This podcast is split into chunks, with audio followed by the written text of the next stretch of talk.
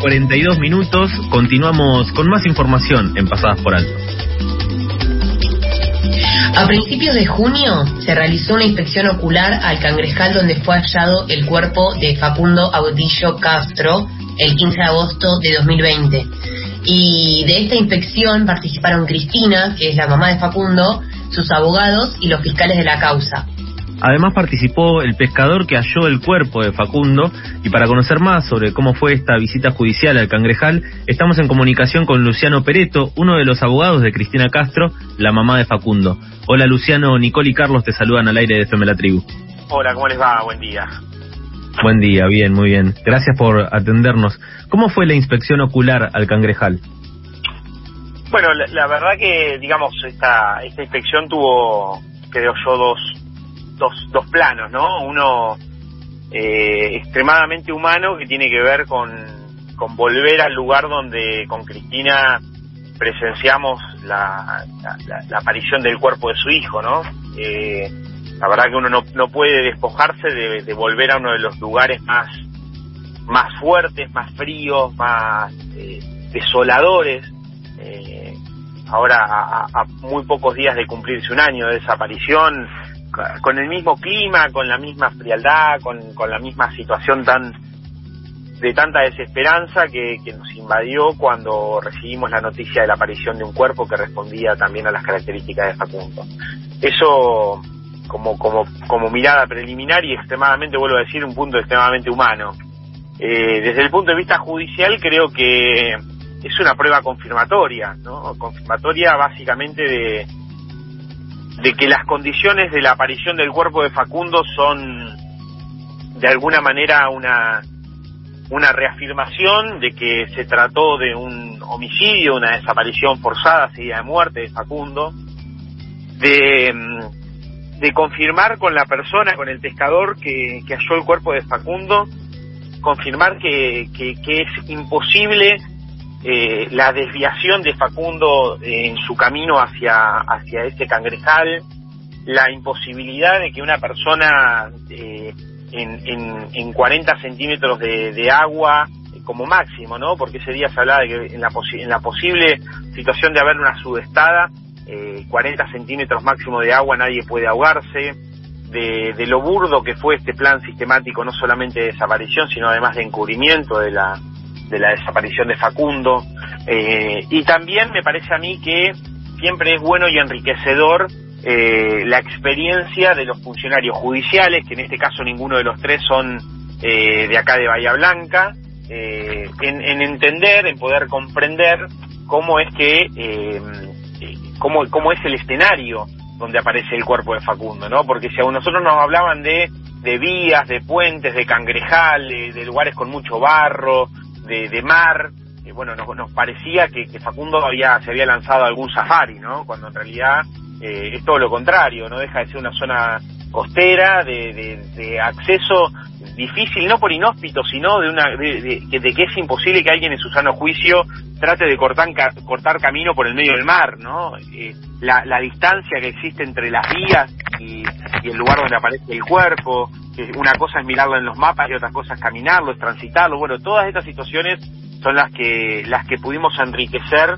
en esta esta suerte de reconstrucción del hallazgo del cuerpo de Facundo, que como les decía a ustedes, nos, nos viene a reconfirmar la, la situación de, o, la carátula o el encuadre en el, en el marco de una desaparición forzada seguida de muerte.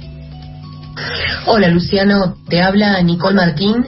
Eh, ¿El pescador pudo ampliar su declaración, eh, digamos, sabiendo que la primera vez que declaró lo hizo ante la Policía Federal durante varias horas eh, digamos, pudo contar cómo encontró eh, la zapatilla intacta? El pescador sí, amplió su declaración, siempre las, las declaraciones, digamos, más en, el sitio, ¿no? Eh, tienen esta este condimento de, de, ser mucho más enriquecedoras que, que las declaraciones que se dan en una sala de audiencia.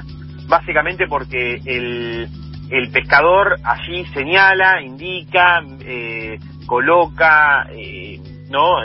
Eh, comenta, eh, es, mucho más enriquecedor. Eh, sobre todo el, pescador pudo hacer fuerte hincapié en las circunstancias de hallazgo del cuerpo, de las zapatillas, de una situación absolutamente llamativa, ¿no? Que fue que a, más de casi tres meses de encontrarse apartada la policía bonaerense de la investigación, el pescador ahí mismo reafirma que la primer fotografía del cuerpo de Facundo, el fiscal Santiago Ulpiano Martínez, se la manda a Sergio Berni y que él lo puede ver al lado, estando al lado de su celular, puede ver como eh, decía Sergio Berni en el destinatario, ¿no?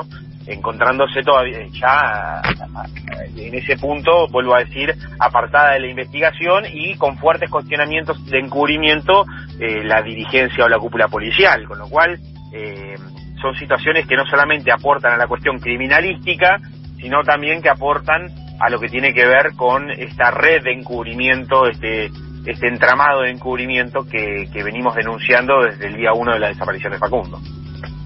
¿Cuáles fueron los resultados de peritaje a los pedacitos de la piedra turmalina que se encontraron en la dependencia policial de Tendiente Origone y también en un patrullero? Bueno, las dos, eh, los dos cachitos de piedra, eh, lo primero y lo más importante es que resultaron ser turmalina. Para los oyentes que no, que por ahí que, que, no conocen, decirles brevemente que eh, Facundo trabajaba en una cervecería que lleva por nombre turmalina. la turmalina es un mineral oscuro una, una piedra muy oscura, brillante, eh, que tiene formas irregulares, ¿no? Terminan, eh, son como, como trozos de piedra, no son recortes de una piedra, sino, sino un trocito de piedra, que los habían comprado todos juntos en un lugar acá en Bahía Blanca, eh, y que todos los que trabajaban en esa cervecería tenían este collar turmalina. Cuando Facundo desaparece y aparecen, como usted bien menciona, en la comisaría de Origone, este, estos cachitos de piedra y también en un patrullero, en un Toyota Etios que ese día eh, se indica como con, presencia en el, cangrejal en el que aparece posteriormente el cuerpo de Facundo, eh, los amigos voluntariamente concurrieron a la fiscalía, entregaron los, los, los, los colgantes de piedra turmalina y además también desde la propia fiscalía se dispuso salir y comprar en ese lugar donde dijeron los amigos que habían comprado estas turmalinas, comprar también para, para poder cotejarlas.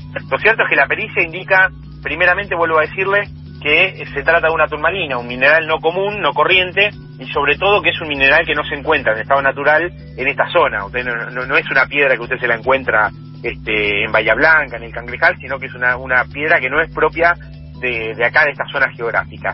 Eso es lo primero. Lo segundo que dice es que estos trozos corresponden a eh, e-, este, este tipo de corte de material irregular, ¿sí?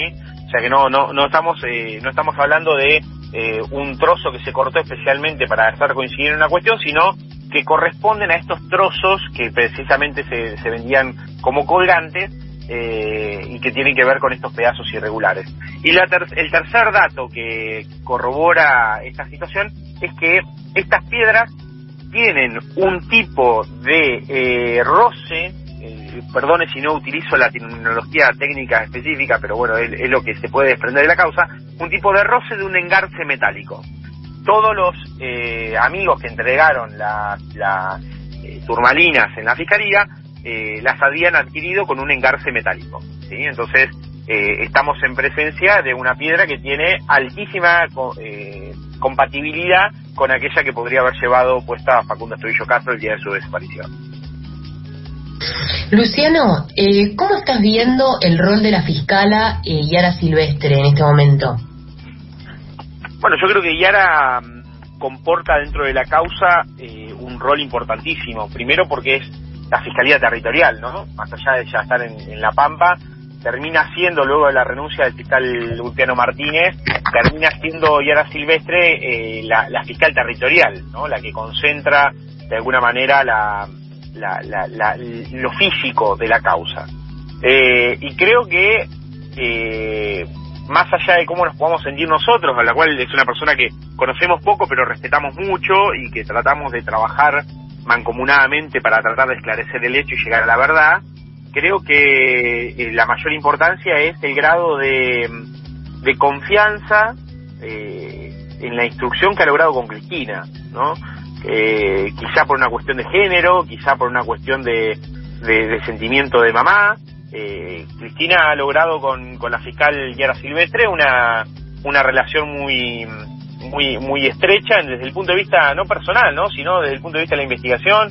Ella encuentra en Yara respuestas para para algunos puntos de dudas que tiene y la verdad que venimos trabajando eh, mancomunadamente muy muy bien. Más allá de siempre tener los abogados querellantes dentro de esa desesperación en el proceso, eh, tener nosotros siempre la, el deseo, la esperanza de que la causa avance mucho más rápido. Eh, y lo cierto es que a veces caemos en la realidad de que eh, para todo necesitamos mucho tiempo, todos son plazos este, muy largos, muy laxos, pero bueno, eh, no, eso no nos impide que, que, que, estemos realmente conformes con el desempeño de los fiscales y que, hasta el momento vengamos trabajando eh, muy bien, ¿no? Muy, muy conformes.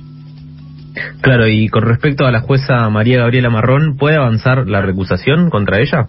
Bueno, la, la recusación de, la jueza Marrón está, está en casación. Eh, casación es una instancia todavía superior a la, a la del recurso de apelación. Eh, bueno, sabemos que esto es, es, es una batalla larga. La, la recusación de los magistrados que tienen estabilidad en el cargo y demás no son cuestiones sencillas, tratamos nosotros todos los días de, de apostar a este, a este cambio, a esta, a este giro que tiene que dar necesariamente la causa para, para colocarnos a nosotros en, en, el centro de la escena y no a la, a la protección policial. Eh, pero bueno, es una lucha difícil, ¿no? Es una lucha muy, muy larga, es una batalla dentro de otra, de otra guerra más grande, que estamos tratando de dar pelea y que, bueno, esperemos que, que realmente prime la sensatez y la justicia en, esta situación eh, y, realmente la jueza sea apartada de la investigación porque su desempeño eh, ha sido realmente muy malo en, la instrucción de la causa. Eh, malo no solamente, digamos, por, por no hacer lo que corresponda, sino por, por todo lo contrario, por hacer esfuerzos para, para digamos, apostar al encubrimiento, para proteger a, los, a las grandes mafias que están involucradas en la causa. bueno, creemos que, que eso debe ser, por lo menos, subsanado en la causa, apartándola de la investigación. Quien habla es Luciano Pereto, uno de los abogados de Cristina Castro, la mamá de Facundo Astudillo Castro. Ya para ir cerrando, quería retomar eh, el tema de Sergio Berni. Preguntarte por un lado si viste las declaraciones de Sergio Berni en el programa, eh, en un programa de televisión donde se pone violento ante la pregunta de, ante la pregunta de qué pasó con Facundo y donde dice que hay intereses en la causa. Y por otro lado, eh, preguntarte qué tan grave es que la Policía Federal le haya mandado las fotos del cuerpo de Facundo al jefe de la bonaerense, fuerte, fuerza que justamente fue apartada de la causa. Arranco de atrás para adelante, si me permitís. Este, creo que es una gravedad institucional enorme eh, la, la, de haber enviado una fotografía a quien se encuentra apartado de la investigación, eh, pero a su vez también desnuda una realidad, ¿no? Y es que las fuerzas de seguridad, cuando deben operar y deben encubrir, este, se olvidan de los mandos se olvidan de quién está de quién está al mando de la situación y es toda una gran masa que, que opera de manera mancomunada, ¿no? La, la, la, Policía Federal Argentina fue objeto de sumario, pero no porque lo pedíamos nosotros, fue objeto de sumario porque lo pidieron los fiscales de la causa al haber encontrado irregularidades de tipo de haber perseguido testigos, de haber hostigado testigos y demás. Eh, fue apartada y por eso ahora está Gendarmería y Prefectura interviniendo y la verdad que nos vamos quedando sin fichas, ¿no? Nos vamos quedando sin recursos porque lo cierto es que han demostrado eh, ser un poco más de lo mismo. Y esto creo que, que, lo demuestra y lo, lo, desenmascara, lo desnuda. Es gravísimo lo que pasó con esa fotografía. Eh, tratamos nosotros que el árbol no, no, no, nos tape el bosque, ¿no? De, que, de, seguir adelante con lo importante que es esclarecer qué pasó con Facundo, pero sin dejar de lado también estas cuestiones satélites que tienen que ver con hechos gravísimos y que deben ser imperiosamente juzgados.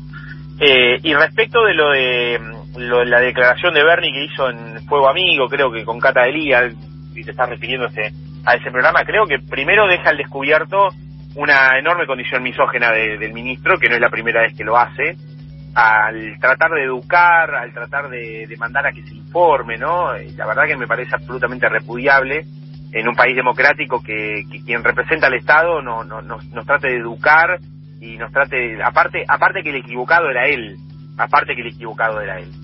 Eh, por eso de alguna manera es absolutamente irregular también lo que lo que sucede y creo que cambia el temperamento de la de la de la, de la entrevista cuando preguntan por Facundo Astudillo Castro y eso no es casual. Bernie se pone realmente muy hostil eh, frente a esa situación, promete regalitos para la semana que viene en el marco de la causa, que realmente a mí me parece que un ministro prometa regalos, si conoce algo lo tiene que decir, porque es un ministro, porque es el Estado, porque es grave lo que sucedió. Eh, entonces, un ministro no tiene que prometer eh, regalos, tiene que prometer la, verdad y la justicia, eso es lo que tiene que prometer, y más un ministro de seguridad. Eh, así que me, pareció hasta, hasta desagradable la entrevista, me, me parece que es eh, una nueva falta de respeto y, y, y a los desaparecidos en cada lugar en que se niega su condición de desaparecido y a los asesinados en cada lugar que se niega su condición de asesinado eh, y de víctimas de la violencia institucional creo que se los vuelve a matar, ¿no? Y este este ministro que nos tiene acostumbrados a, a escuchar de su boca frases del tipo de que los derechos humanos solamente saben currar y que las madres de Plaza de Mayo solamente buscan beneficios económicos y demás, o de, o de ese estilo, eh, por supuesto que no, no me extraña la, la enorme y la, la, la, burda declaración que, que, hizo, lo nervioso que se puso, eh, lo hostil que se, que se manifestó, y creo que eso tiene respuestas en que él sabe lo que sucedió. Y yo lo vengo diciendo desde un primer momento. Bernie cuando vino a Villarino le dijo un día a Cristina eh, quédese tranquilo que yo le voy a devolver a su hijo y al otro día después de entrevistarse con los policías le dijo lo siento mucho me retiraron de la causa me tengo que me tengo que retirar de la causa no entonces él sabía supo positivamente desde un primer momento qué es lo que pasó eh, mintió mintió y, omitió decir la verdad en un montón de, situaciones en, en las cuales eh, mintió diciendo que Facundo estaba sin el DNI, que, que en el lugar donde se lo detuvo, mintió hablando de la familia de Facundo, y esto lo hizo de manera deliberada y eso es gravísimo en un Estado de Derecho. Así que por supuesto que, que no, no tengo otra expresión que, que, repudiar enfáticamente lo que hizo el ministro y, y decir que ha dejado al, al, descubierto que él sabe positivamente lo que pasó con Facundo Astudillo Castro y por eso se pone de esa manera tan nervioso y tan violento. Te agradecemos, Luciano, por habernos dedicado estos minutos, por hablar con Pasadas por Alto, con FM La Tribu, y estaremos atentos a cualquier novedad que surja de la causa para, para seguir en contacto. Muchas gracias, quedamos en contacto. Muchas gracias. Pasaba a Luciano Pereto, uno de los abogados de Cristina Castro, la mamá de Facundo Astudillo Castro, para contarnos un poco cómo está la situación de la causa judicial y qué sucedió con la última inspección ocular